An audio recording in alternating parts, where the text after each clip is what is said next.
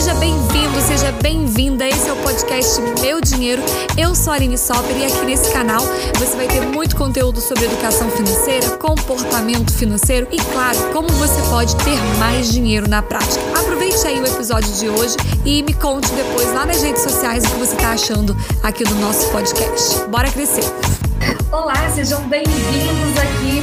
Hoje eu vou falar como que você pode ajudar uma pessoa a superar uma crise financeira. Como educadores financeiros, nosso papel é de ensinar as pessoas a cuidar melhor do dinheiro, aumentar a renda, é, investir, fazer um planejamento, mas também é nosso papel ajudar essas pessoas a superarem uma crise. A gente está passando por um momento aí e que o mundo todo, né, entrou nessa crise muito em, em, é, em função da pandemia, do Covid, isso isso tudo, mas outras pessoas já estavam passando por crises. Vocês concordam comigo? Que existem pessoas que a pandemia, o corona, tudo isso agravou a crise, mas a pessoa já vinha acumulando aquela crise, seja uma crise profissional, uma crise financeira, isso já estava acontecendo. Aí vem um fato novo que acaba desestabilizando mais e aumentando a crise, que muitas coisas já estavam acontecendo e agora a gente tem é, o reforço, né, do mundo todo tá passando por isso, tá? Então a gente vai falar hoje aqui, se você já é educador financeiro, você já fica ligado no que eu vou falar, para você já começar a aplicar. Se você não é ainda, comece a entender o que que você pode fazer para poder ajudar outras pessoas também. Então a primeira coisa que a gente precisa saber é quando a gente vai ajudar alguém a enfrentar uma crise financeira, a superar uma crise financeira, é ajudar a pessoa a separar o que, que é real do que, que é medo tá? Vamos lá. Entendam comigo. Muita coisa que acontece realmente é real. Outras coisas que acontecem é porque a pessoa tá com medo do que pode acontecer, ok? Então, quando a gente está falando de uma crise financeira, existe aquele momento que a pessoa está sem dinheiro. Existe aquela outra pessoa que ela está com medo de ficar sem dinheiro. São situações diferentes. Ah, Aline, tem muitas pessoas, é, muitas pessoas desempregadas. Sim, tem muitas pessoas desempregadas. Agora, tem pessoas que estão sofrendo pelo medo de ficar desempregado. Então, a gente vai ter que, primeiro passo ali, você como educador, é você trazer a pessoa para conseguir, com ela, identificar o que, que é real e o que, que é aquele medo que ela tem. Eu atendi muitas pessoas ao longo da minha vida como educadora financeira, dessa minha trajetória, e às vezes eu ia atender empreendedores e eles ficavam assim: ai, Aline, mas a minha loja não está vendendo bem. Aí eu penso, ah, eu, eu falava, né? Ah, mas você já pensou em colocar outro produto, outro serviço para vender e tal? Ai, não, porque eu tenho medo. Então preste atenção. Uma coisa é a pessoa me dizer, Aline, eu coloquei isso aqui para vender na minha loja, eu comprei esse copo aqui, coloquei esse copo para vender na minha loja e não vendeu. Aí eu tenho um problema. Outra coisa é a pessoa falar assim: eu não estou vendendo nada porque as pessoas não estão buscando, só que eu não quero nem colocar esse copo para vender na minha loja porque eu tenho medo de ninguém comprar. Então são coisas diferentes. Como educador financeiro, a gente precisa estar de fora para entender a crise. Quem está no meio da crise, ela não consegue identificar. Tá tudo ali misturado, sabe? Tá tudo bagunçado na cabeça das pessoas. Então ela não consegue identificar, ela não consegue ver o que, que é real. Tem um exemplo que eu uso, que eu quero mostrar para vocês, que é o exemplo da garrafa. Preste atenção nisso. Quando alguém está passando por um problema, ela tá aqui dentro da garrafa, tá? É como se a pessoa estivesse lá dentro da garrafa e a crise vem e a crise começa a sacudir a pessoa. E a pessoa começa a ficar tonta, sabe? Tá sacudindo, sacudindo, sacudindo, sacudindo. A pessoa não consegue ler o rótulo. Ela não consegue entender o que está acontecendo aqui fora. Então, você, como educador financeiro, você precisa abrir a garrafa, tirar a pessoa lá de dentro e ajudar ela a entender o que de fato está acontecendo aqui do lado de fora. Esse é o seu papel. Por isso que eu falo que o papel do educador financeiro, quando ele atua como educador financeiro profissional, pessoal, que atende as pessoas individualmente ou num grupo, não é falar para as pessoas gaste menos do que você ganha invista a diferença. Coloque, tire seu dinheiro da poupança e coloque seu dinheiro no tesouro direto. Ou tire seu dinheiro da poupança e invista na bolsa de valores. Não é esse o papel do educador financeiro profissional, pessoal, que atende cada pessoa.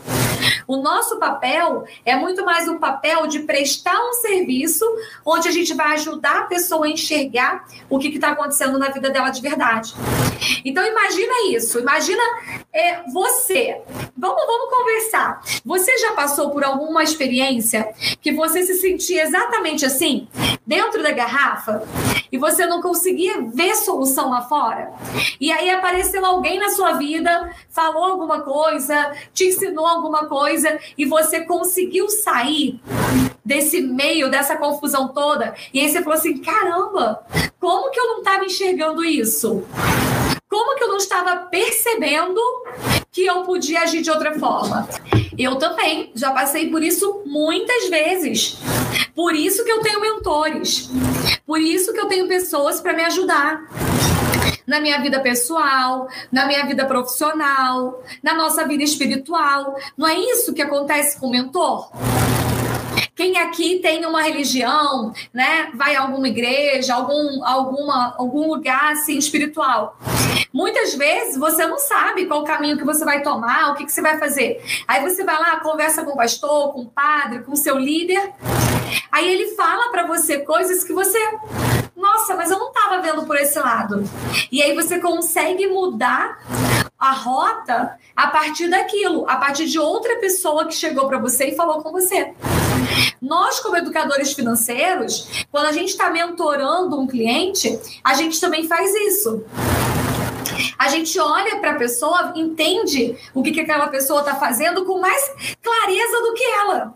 Ela mesma que está envolvida no problema não percebe com tanta clareza aquilo que a gente consegue perceber, porque a gente estudou, porque a gente colocou em ação, porque a gente está ali do lado de fora com uma escuta ativa tá? Para a gente conseguir ouvir o que a outra pessoa tá ouvindo também. Então, esse é o primeiro ponto. Para você ajudar a outra pessoa a superar uma crise financeira, é você tirar ela do meio da tempestade, de dentro da garrafa e conseguir mostrar para ela separar o que, que é real do que, que é um medo que aconteça. O Célio fez uma pergunta aqui, ó. Aline, uma coisa é a gente passar um método para uma pessoa, mas como trabalhar o psicológico dessa pessoa para que ela mude de verdade?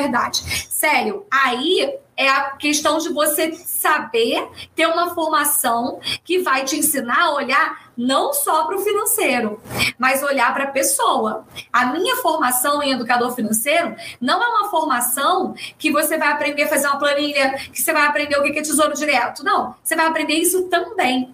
Mas você vai aprender como que você ajuda uma pessoa a manter o foco, como que ela se comporta. Você vai aprender muito sobre comportamento humano. Não quer ver, não tem a ver com psicológico. Vocês às vezes fazem confusões. Você fala assim: "Ah, mas isso é coisa de psicólogo".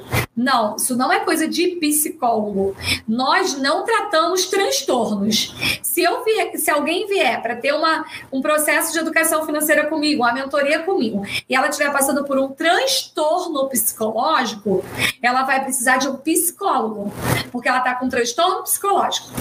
Ah, Aline, mas o meu, o meu cliente ele está precisando de ajuda psicológica porque ele é muito ansioso, porque ele está com depressão, porque aí a gente vai falar de psicólogo.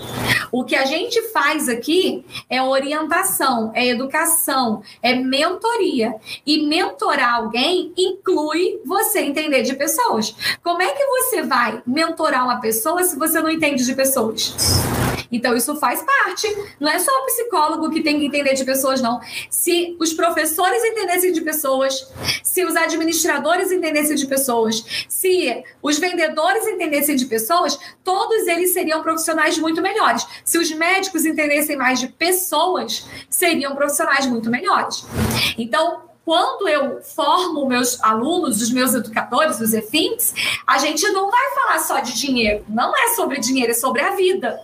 E aí não é que eu vou entrar no campo do psicólogo. Uhum. Nada disso. Inclusive, eu tenho alunos que são psicólogos, né? Então, nada disso. Mas a gente vai sim ter que aprender a lidar com pessoas, porque as pessoas funcionam diferente. Tem pessoas, algumas pessoas são muito analíticas, então elas conseguem olhar o, os números com mais clareza. Outras pessoas, elas são mais comunicativas, então elas têm mais dificuldade para poder olhar ali o número. E como que eu vou trabalhar com todo mundo igual? Não a gente vai trabalhar diferente dependendo do estilo de cada pessoa, tá? Então, isso por isso que tem que ter uma formação. Senão, vocês poderiam aí assistir três vídeos, quatro vídeos de YouTube e ser educador financeiro e pronto. Mas não é assim. Ah, Aline, eu, eu sou educador financeiro porque eu já li todos os livros de Gustavo Cerbasi. Tá, você pode saber sobre educação financeira, mas saber ensinar, saber entender, saber mentorar é outra coisa. A Dani, a Dani falando, né? Só entendi isso quando entrou no curso e começou a atender. Fez todo sentido. A planilha é a que menos falamos. Sim, a planilha é uma ferramenta que a gente vai usar. Só que o que, que a gente precisa ter? A gente precisa ter essa habilidade de saber ouvir, de entender que cada pessoa funciona de um jeito, de ter estratégias diferentes para lidar com cada uma delas. Por isso que precisa de formação. Senão não ia precisar tá? Então vamos lá, vamos continuar. Primeira, primeira passo que você tem que fazer é ajudar a pessoa a ter clareza sobre o que é real que está acontecendo, o que, que é crise mesmo e o que, que é medo do que aconteça. Segunda coisa, olha só, presta atenção. Segunda coisa é olhar os números. Essa é a segunda coisa. Tem que olhar para os números. Se a pessoa chega para mim hoje e fala assim, Aline, eu tô com uma dívida e eu preciso resolver esse problema. Meu primeiro passo é ir lá e, e buscar a dívida dela? Não. Não. Inclusive, eu não toco em números na primeira sessão tá? A primeira sessão a gente vai conversar, a gente vai entender, a gente vai separar, a pessoa vai me falar de onde que veio essa dívida, que tipo de dívida é essa, ela não precisa nem me contar. Pode ser que ela esteja devendo 10 mil reais, ou pode ser que ela esteja devendo 100 mil reais, 500 mil reais. Para mim, naquele momento, não importa. Para mim, naquele momento, vai importar eu entender o que está se passando com aquela pessoa. Então, a gente vai falar sobre a vida dela e sobre que, o que aconteceu ali para ela se endividar tá? Esse é o primeiro ponto. Aí no segundo passo, a gente vai olhar as planilhas, a gente vai olhar número. Como é que eu vou fazer o seguinte? Ah, eu ah, vamos lá, vamos pagar a dívida mais cara. Eu não posso focar em pagar a dívida mais cara. Ah, Aline, então eu vou ensinar meu cliente a pagar a dívida que os juros é mais alto. Não, não é assim que a gente faz um planejamento de pagamento de dívida. Porque eu posso ter uma dívida que tem os juros muito altos, mas que é uma dívida menos arriscada, que o meu cliente corre menos risco do que uma dívida de condomínio, por exemplo, que vai ter juros baixinho, mas que o risco que o meu cliente corre é muito maior, tá? Então a gente vai ter que olhar para os números para ter clareza disso. Não dá para a gente desesperar e sair fazendo besteira. Gente, esse é o maior problema. Quando a pessoa está com uma dívida e ela tenta resolver isso sozinho, ela começa a fazer mais dívida, ela começa a se enrolar mais. Porque ela está na situação, ela está dentro da garrafa balançando. Então, a hora que o gerente do banco falar assim: não, vem cá, vou juntar suas dívidas todas aqui, vou fazer um outro parcelamento, você vai pagar em 150 vezes e não sei o quê. Ela fala: tá bom. Ela sabe nem o que ela está fazendo. Assina esse documento aqui, ó. Sua dívida vai cair pela metade. Aí você vai lá e assina o documento. Aí aquele documento era um, uma contratação de um crédito é, com garantia real. Aí você deu como garantia a tua casa e você nem sabe quais são os riscos que você corre quando você faz um empréstimo com garantia real. Vocês estão me entendendo? Não é, gente do céu. Às vezes eu falo assim, tem gente que é muito inocente. Tem gente que chega aqui no meu Instagram e fala assim, ai, Aline, eu, eu criei meu Instagram de finanças, já tem dois anos, mas eu não tenho cliente. Por quê? Porque você provavelmente tá só no rasinho, tá só no raso. E aí, para ficar no raso, as pessoas não vão te pagar, não. Meus alunos cobram dois mil reais, três mil reais por um processo. Agora, você acha que alguém vai pagar dois mil reais, três mil reais num processo para você sentar na frente dele e falar assim: ah, você precisa começar a economizar, você precisa gastar menos do que você ganha, você precisa começar a investir. Você acha, gente, que alguém vai pagar isso? Não vai. Se você não tiver conteúdo de verdade, profundo, as pessoas não vão te pagar. Elas vão ficar aqui acompanhando rede social, tal, tal, tal, mas não vão estar dispostas a te pagar. Então, para você conseguir cobrar de verdade, para você conseguir ser bem remunerado, o seu conteúdo precisa ser mais profundo. Não dá para ser aqui, ó, no raso. Não dá para você ficar repetindo o que você leu em cinco livros de finanças pessoais, porque aí é qualquer um faz, tá? Então vamos ter cuidado com isso. Então, quando a gente olha para os números, quando eu falo assim, ó, é, tem que olhar para os números, não é olhar para os números de maneira rasa. Ah, então a sua dívida é tal. Não. É olhar para os números, entendendo a inteligência por trás disso. Vamos imaginar uma outra situação. Você vai ajudar uma pessoa que tem uma loja de bijuteria no shopping. E essa pessoa tá toda endividada, certo? Aí ela chega e te, te contrata e ela fala assim para você, Aline, é, nossa, eu tô com muito problema porque eu tô devendo um monte de coisa aqui na loja, é, minhas vendas estão baixas e eu tô pensando em pegar outro empréstimo. Aí você vai olhar, se você for olhar só o número, o que, que você vai fazer? Vai lá olhar o número, vai falar assim, é, vamos ver um empréstimo mais barato, vamos ver alguma coisa assim outra. Aí você estaria ali, ó, no rasinho, certo? Agora não, vamos pensar no mais profundo? Vamos. Você vai olhar para o teu cliente e vai falar assim, ok, antes de pegar outro empréstimo, outro empréstimo, vamos olhar o que, que a gente pode é, usar de recurso financeiro da própria empresa. Aí a pessoa vai falar assim: ah, não, mas eu não tenho mais dinheiro nenhum, tô sem caixa, não tenho dinheiro nenhum. Mas essa pessoa tem um estoque. E muitas vezes ela tem um estoque lá parado que ela nem faz conta. Se ela colocasse aquele estoque todo para rodar, ela ia conseguir ganhar fluxo de caixa conseguir abater algumas dívidas que ela tinha ali das mais urgentes, tipo aluguel, funcionário, uma coisa ou outra, e ela ia ganhar fôlego para ela não precisar se endividar mais. Só que se ela olha só para aquele número naquele momento, ela começa a se desesperar. E aí o que parece ser mais fácil é pegar um outro empréstimo. Só que aquele estoque que está parado na loja dela vai continuar parado na loja dela. Porque na hora que ela estava lá no meio da crise, sacudindo na garrafa, né? Ela não conseguiu pensar que ela tinha dinheiro parado ali em estoque. Vocês entendem? Como que acontece isso? Uma vez eu atendi uma cliente que ela estava com dificuldade financeira no, na empresa dela. E aí, na cabeça dela, o que, que ela pensou? Ah, eu vou entregar esse imóvel que eu tenho alugado aqui. Eu acho que na época ela pagava 12 mil reais no imóvel, tá? De, imóvel comercial, estabelecimento comercial. Só que aquele, aquela, aquele estabelecimento comercial já tinha 10 anos no mesmo lugar e era um ponto muito bom. E ela, para tentar reduzir gasto, alugou um outro imóvel pela metade do preço. Só que o ponto era muito ruim. E aí, gente, preste atenção. Não é, quando vocês olham só para número, vocês podem cair nessa armadilha. Um imóvel por metade do preço, aparentemente é bom, não é? Ela, ao invés de pagar 12, ela ia pagar 6. Ela ia economizar 6 mil reais por mês. Nossa, Aline, que bom, né? Era 6 mil reais a mais no caixa. Só que por causa da mudança que ela teve de imóvel, ela perdeu muitos clientes. E 10 clientes que ela perdia já era muito maior do que os 6 mil reais que ela tinha ali de redução de custo.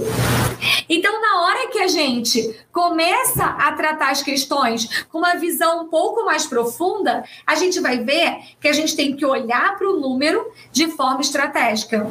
E não só olhar para os números pensando, vou economizar 50%. Porque eu preciso olhar tudo que está envolvido com esse 50%. E não só a, a, a parte que eu vou economizar. Então, quando a gente é, começa a olhar o nosso cliente de uma forma integral e não só os números que ele apresenta, a gente consegue entregar um trabalho muito maior. Então essa minha cliente, ela já tinha feito isso. Então ela já estava com um problema. Agora o que ela precisava? Ela precisava recuperar os outros clientes que ela tinha perdido tá? Então pensem nisso, para que para você ser um educador financeiro, que você vai ter resultado, que as pessoas estão dispostas a te pagar, você não pode ficar ali só naquele número, só na base. Ah, eu peguei tua planilha, vi aqui tua planilha e vi que tá ruim. Beleza. E aí? Viu que tá ruim? Vai resolver nada. Você vai ter que pensar nas estratégias para que aquela pessoa consiga superar essa crise, tá? Então vamos lá. Primeiro, ajudar a pessoa a entender o que, é real e o que é medo. Segundo, olhar para os números, mas de uma forma integral. Não olhar para os números de uma forma isolada, tá? Terceira coisa, pense em novas oportunidades na crise e para crescer depois dela.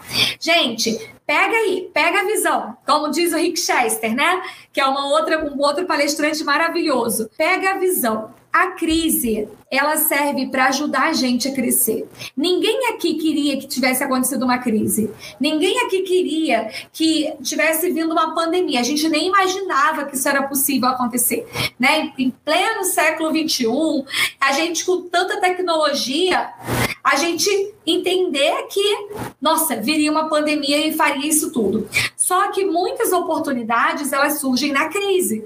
E quando você vai atender um cliente, você precisa mostrar para ele que se ele ficar olhando para aquela crise só como um problema e pensando, meu Deus do céu, quando é que essa pandemia vai acabar? Para minha vida voltar ao normal, para eu voltar a vender, para isso, para aquilo, ela está dependendo de uma coisa que é externa a ela. Ela não tem controle. A gente não tem controle sobre isso. Infelizmente, a gente não tem controle de quando as coisas vão voltar ao normal. Isso nunca aconteceu. Não nessa situação. Né? Então a gente não sabe quando que isso vai acabar. Mas a gente sabe que quando as pessoas param de olhar para o problema e começam a colocar o, o, foco na solução, a gente começa a enxergar as novas possibilidades. E cada cliente vai ter novas possibilidades na vida dele. Muitas vezes, a Rita até colocou assim: ó, como que faço para despertar esse meu cliente para novas fontes de renda? Rita, às vezes vocês querem dizer para o cliente o que eles devem fazer. E a gente não consegue dizer para o cliente o que ele deve fazer. A gente tem que ajudar o cliente a descobrir o que, que ele pode fazer. Quem vai descobrir o que, que ele pode fazer é ele, não é você.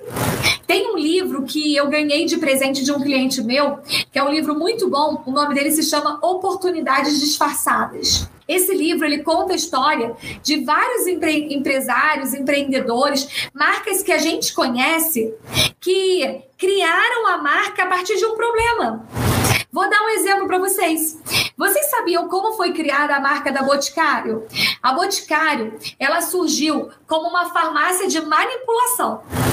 Então, os empresários, os empreendedores criaram lá uma farmácia de manipulação para fazer remédios, tá? Só que eles não tinham dinheiro, não tinham grana para poder alugar a loja num ponto muito bom. Então, eles alugaram a loja numa rua que era uma subida que era mais barato o aluguel, né? Então eles foram lá, pegaram uma subida e alugaram a loja lá para poder começar a fazer os remédios por manipulação. O que, que acontecia? As pessoas subiam até lá na loja para conseguir para fazer o remédio e aí eles ficavam com preguiça de descer de novo para depois voltar para buscar o remédio.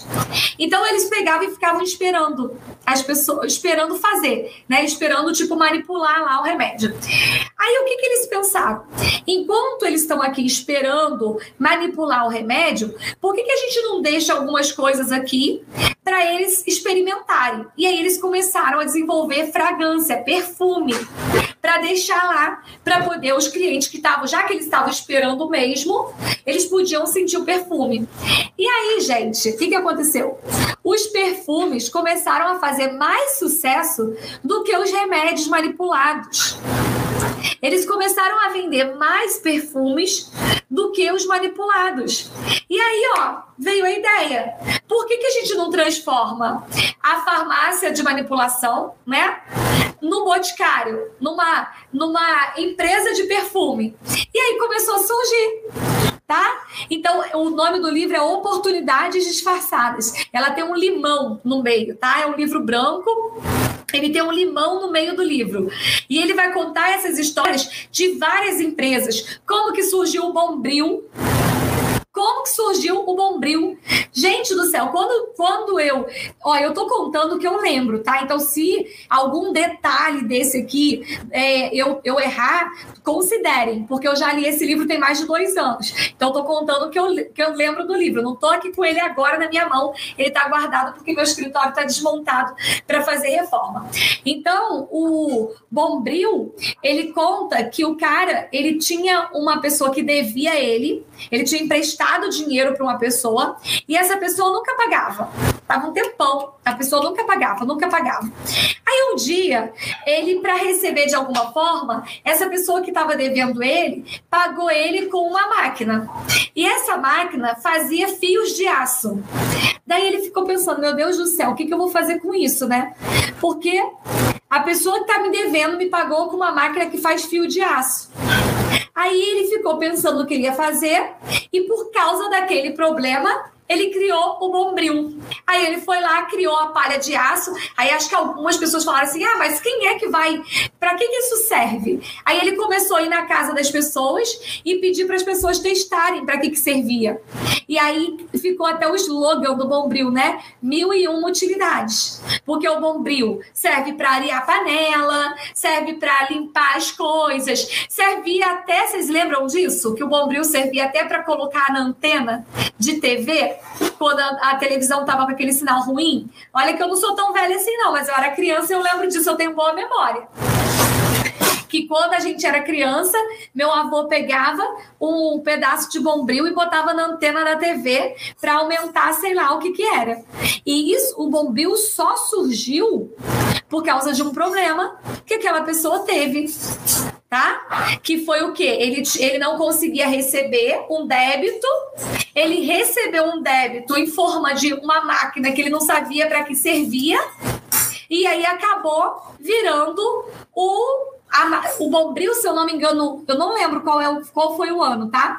Mas o Bombril ele se tornou a marca mais conhecida no Brasil. Imagina. Ele, ele se tornou a marca mais conhecida no Brasil. E ele surgiu por causa de um problema, de uma crise. Vocês estão percebendo isso? Então, quando a gente vai ajudar os nossos clientes, a gente também tem que trazer para os nossos clientes essas histórias inspiradoras. Porque quem sabe o teu cliente está aí com um problema na loja dele e ele acaba descobrindo que ele pode fazer outra coisa completamente diferente. Às vezes o teu cliente tá, tem lá uma loja, sei lá, de é, comidas congeladas. Não, vamos imaginar que ele tinha uma, uma, um self-service. Ah, e aí na cidade que ele está instalado não pode mais ter self-service, ou teve lockdown e tal. Por que, que ele não aproveita essa oportunidade para criar um outro serviço? Talvez entrega de comidas congeladas em casa. Talvez ele aproveite a cozinha industrial que ele tenha e alugue aquele espaço para quem quer fazer comida para vender e não tem uma cozinha industrial. Gente, a crise ela serve para gente crescer. Então, se a gente trabalha como educador financeiro, não focado só naquele problema financeiro, mas se a gente trabalha também focado em ajudar o nosso cliente a ver, enxergar outras oportunidades, o nosso cliente chega para a gente e fala assim: caramba, o que, o que eu paguei para você, eu pagaria muito mais. Quem assistiu a live hoje, ontem com a Nathalie, ela falou isso. Ela falou que tem cliente que ela cobra um valor, quando termina o processo, o cliente fala assim: eu vou pagar o dobro que você me cobrou. Por quê? Porque o que você me ensinou foi tão importante, deu tanto resultado, que eu posso pagar o dobro para você. Isso é comum acontecer? Não é, gente. O que, é comum é a pessoa falar assim: Poxa, eu pagaria o dobro para você, porque foi tão bom o que você fez por mim que valeria a pena eu pagar o dobro. Só que isso acontece quando você tem um trabalho muito bom. Não é quando você tem um trabalho mais ou menos, sabe? Quando você fala tudo que todo mundo fala na internet, quando você tá ali só no gaste menos do que ganha, investe a diferença. Então, você vai ter que entender, você vai ter que estudar. Tem gente que fala assim: caramba, Aline, o EFIC tem muito conteúdo. Gente, tem mesmo. Tem muito conteúdo, sabe por quê? Porque eu acredito que para você ser um educador financeiro que de verdade vai conseguir fazer um impacto grande na vida dos seus clientes, você vai ter que estudar. E eu aqui como formadora, como professora, o meu objetivo é te dar muitas ferramentas, muitas técnicas, muitas estratégias para que você consiga ajudar o seu cliente. Porque mudar é difícil? É, mudar é difícil. Teu cliente vai ter dificuldade? Vai. Na hora que você está no meio da tribulação, na hora que você está no meio do vendaval, é difícil você enxergar uma oportunidade? É. É muito difícil. Mas se tem alguém do lado de fora olhando para essa pessoa, mostrando para ela que ela é capaz, que ela consegue, as coisas começam a melhorar, começam a mudar de figura. Ela começa a enxergar uma luzinha mesmo que lá no fim do túnel. E gente, muito importante, essas mudanças, elas não acontecem assim, ó, num passe de mágica é, do, de um dia para o outro, tá? As pessoas elas precisam de tempo para mudar. Então pode acontecer que você vá fazer uma sessão com o teu cliente hoje. E aí o teu cliente não não viu nenhuma oportunidade. Ele saiu do teu da do tua sessão falando assim: "Ah, eu não sei, não sei fazer nada. Nada dá certo. Nada vai isso, nada vai aquilo". Pode acontecer? Pode. Só que você plantou uma semente. E aquela semente ela vai começar a incomodar. No outro dia, ela vai falar assim: caramba, aquela conversa que eu tive com a Aline ontem, será que não é um sinal de que realmente eu deveria começar a investir em outras coisas? Aí aquilo começa a ficar ali na cabeça da pessoa. Aí, aí passa um mês, aí a pessoa fala assim para você: Aline, sabe aquela nossa conversa? Então, comecei a fazer isso. Aí você que tava lá todo brocochô, todo achando que você não, não sabe, que você. Enfim, você que estava achando que foi uma porcaria a tua sessão, você vai falar assim: caramba, era isso. A pessoa precisava de tempo para amadurecer a ideia, para aquela sementinha começar a incomodar, para depois ele ter a ideia do que ele ia fazer tá? Então lembrem que quando você vai assumir esse papel de educador financeiro, que não só ensina ali a cuidar do dinheiro, mas que também vai promover mudanças, as mudanças não são imediatas, mas as mudanças elas têm o potencial de provocar pensamentos na pessoa, sabe? Aquele pensamentozinho que vai crescendo, vai crescendo, vai crescendo. Ó, o Célio falou: quero escalar como educador financeiro, mas atendimento particular não é muito meu estilo. Como pode fazer isso? Célio, não é porque você não vai atendendo individual que você não tem que saber isso que eu tô falando, não. Porque se você quiser, ah, eu quero só ficar falando, gaste menos do que ganha e invista a diferença para muita gente. Você pode fazer isso? Pode. Mas a probabilidade das pessoas estarem dispostas a te pagar por isso é muito pequena. Então, dá para ser educador financeiro atender em grupo? Dá. Dá para ser educador financeiro fazendo treinamento, palestra, workshop? Dá. Dá para ser educador financeiro fazendo curso? Dá para fazer. Só que você tem que ter conteúdo conteúdo suficiente para gerar transformação que a pessoa esteja disposta a pagar. E aí, ó, vou até falar aqui a quarta, eu falei da primeira, né? Ajude a pessoa a ter clareza do que, que é real e o que, que é medo. Segundo, olhar para os números de uma forma integral. Terceiro, ajudar a pessoa em pensar em novas oportunidades. E o quarto, sabe qual é? Entender que a gente não precisa fazer o caminho todo em um mês. A gente não precisa resolver a vida do nosso cliente toda em um mês. O seu cliente que está passando por uma crise, ele não precisa resolver tudo isso em um mês. Quando a gente começa a entender que é uma jornada e não uma corrida de 10 metros, as coisas começam a fazer mais sentido.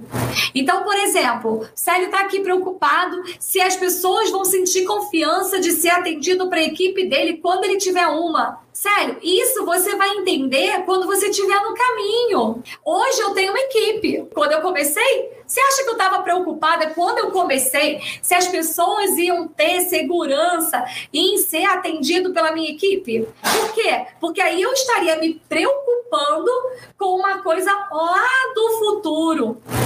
Então agora a gente tem que pensar como que eu crio uma cultura na minha empresa, no meu negócio, para que a minha equipe tenha a mesma visão que eu. Essa que é a minha preocupação, tá? Essa que é a minha preocupação. Como que eu consigo colocar uma cultura na minha empresa que a minha equipe tenha a mesma visão? Por exemplo, para mim, aqui no Instituto, a gente tem valor muito grande de contribuição. Então, a minha equipe, ela, eles sabem disso. Eles sabem que a gente está ali para contribuir. Então, se por acaso alguém faz uma pergunta que não é uma pergunta específica da aula, mesmo que eles não, não saibam responder, eles vão orientar onde que você consegue buscar aquela resposta. Porque a gente tem esse perfil aqui dentro do Instituto. A gente tem um, um valor muito grande, que é o valor de cuidado. É o care, né? De cuidar. Então a gente cuida das pessoas. Primeiro as pessoas, depois o número. Então aqui dentro, a gente não tem 3 mil alunos. Não. A gente tem 3 mil pessoas para a gente cuidar. A gente cuida de pessoas. Então, isso que você vai ter que fazer com a sua equipe. Primeiro, você tem que você criar essa cultura. Depois, você vai pensar em atrair pessoas que tenham a mesma cultura que você. Então vamos lá. Seu cliente está enfrentando uma crise financeira. Ele quer resolver aquele problema imediatamente, tá?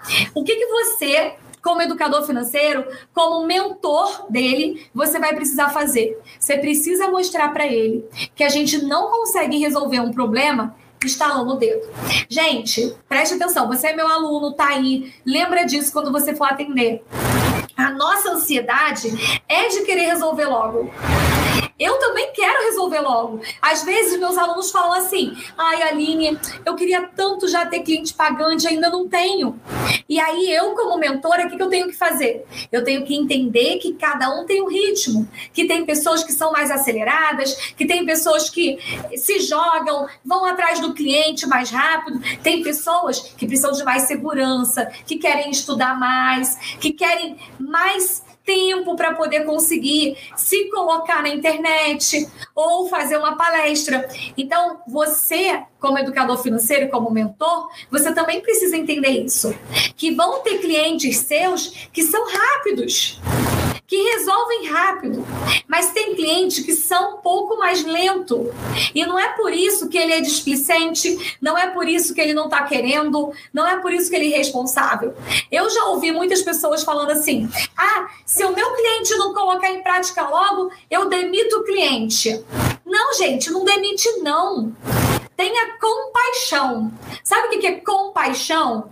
É você entender o que aquela pessoa está passando e estar disposta a ajudar aquela pessoa. Então, quer dizer que se ela tem dificuldade de entrar em movimento, aí você demite ela, você larga ela? Não, aí mesmo que ela precisa de você. Aí mesmo que ela vai precisar de ajuda. Ah, Aline, mas o meu cliente nunca não faz a planilha. Eu já falei para ele fazer a planilha ele não faz. Às vezes o cliente não faz a planilha porque ele não sabe. Às vezes ele não faz a planilha porque ele está com medo. Então a gente precisa é, entender isso para saber como que a gente vai direcionar aquele cliente. E aí sim, você vai ser um profissional completo. Não vai ser um profissional que dá dica. Gente, ninguém paga para ter dica de finanças, tá? Não dá. Dicas de finanças a gente dá de graça aqui no Instagram. Inclusive eu dou aula, né? Mas tem gente que dá dica de finanças. Agora, o que, que as pessoas pagam é para elas terem a vida dela transformadas. E aí, alguém, alguns vão ser rápidos, outros vão ser mais lentos, e a gente tem que saber lidar com isso. Então, lembra que o campeonato ele não é de um mês a gente vai pensar sempre em um ano. Se eu estou começando com meu cliente, meu cliente está endividado, a gente vai fazer um planejamento para ele sair das dívidas, mas a gente vai fazer um planejamento para ele conseguir sair daquelas dívidas em um ano. Não é em três meses. Em três meses a gente vai conseguir planejar, mas aquela, aquele plano de ação ele vai durar mais tempo. Porque se eu chego para o meu cliente e falo para ele que ele vai ter que resolver tudo em três meses, ele vai se assustar e aí ele não vai fazer nada. Teve uma, uma pessoa que ele não era meu aluno, depois ele se tornou meu aluno, e ele mandou mensagem para mim, ele falou assim, Aline, eu não, não tô muito legal, eu já fiz um monte de curso, ele tinha feito curso de coach financeiro, não tinha feito comigo, tinha feito outro. Coach financeiro, é, um monte de curso que ele tinha feito. E aí eu perguntei para ele assim: Mas como que você faz? Como que é seu atendimento? Aí ele foi me contar. Aí ele, não, eu faço quatro encontros. Em quatro encontros eu ensino a pessoa a se organizar, fazer planejamento, fazer aposentadoria, investir na renda fixa, investir na renda variável. É. Aí eu falei assim, como assim que você faz isso em quatro encontros? Ah, não, eu faço. O que, que ele fazia, gente? Ele despejava um monte de conteúdo para o cliente dele. Isso gera transformação? Não. Conteúdo sem prática não gera transformação. Então não adianta você saber um monte de coisa, despejar um monte de coisa em cima do teu cliente, se você não sabe colocar o teu cliente em ação.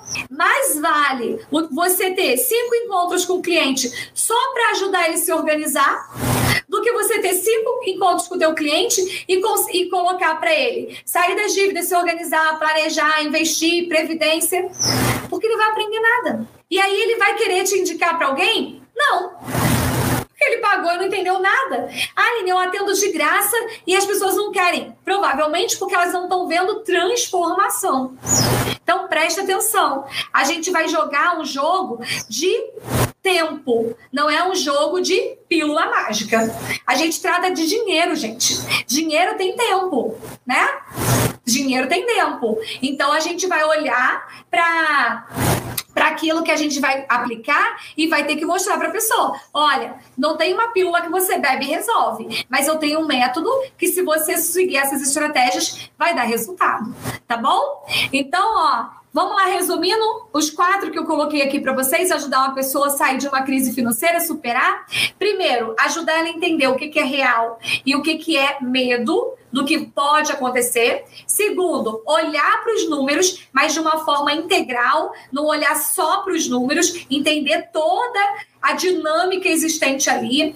Terceiro, ajudar essa pessoa a pensar em formas estratégicas, como que ela pode ter outras oportunidades. Para de focar só no problema e pense em oportunidades a partir do problema. E quarto, ajudar a pessoa a entender que ela precisa jogar um campeonato de um ano e não um campeonato de um mês. Se ela perdeu um jogo hoje, tá tudo bem, porque a gente tem tempo para recuperar. Ela começou o treinamento com você, errou, tudo bem, a gente consegue recuperar isso, tá? Então, seguindo esses quatro passos, você vai conseguir ajudar uma pessoa a superar a crise financeira e essa pessoa vai ficar grata, grato para você resto da vida, tá bom?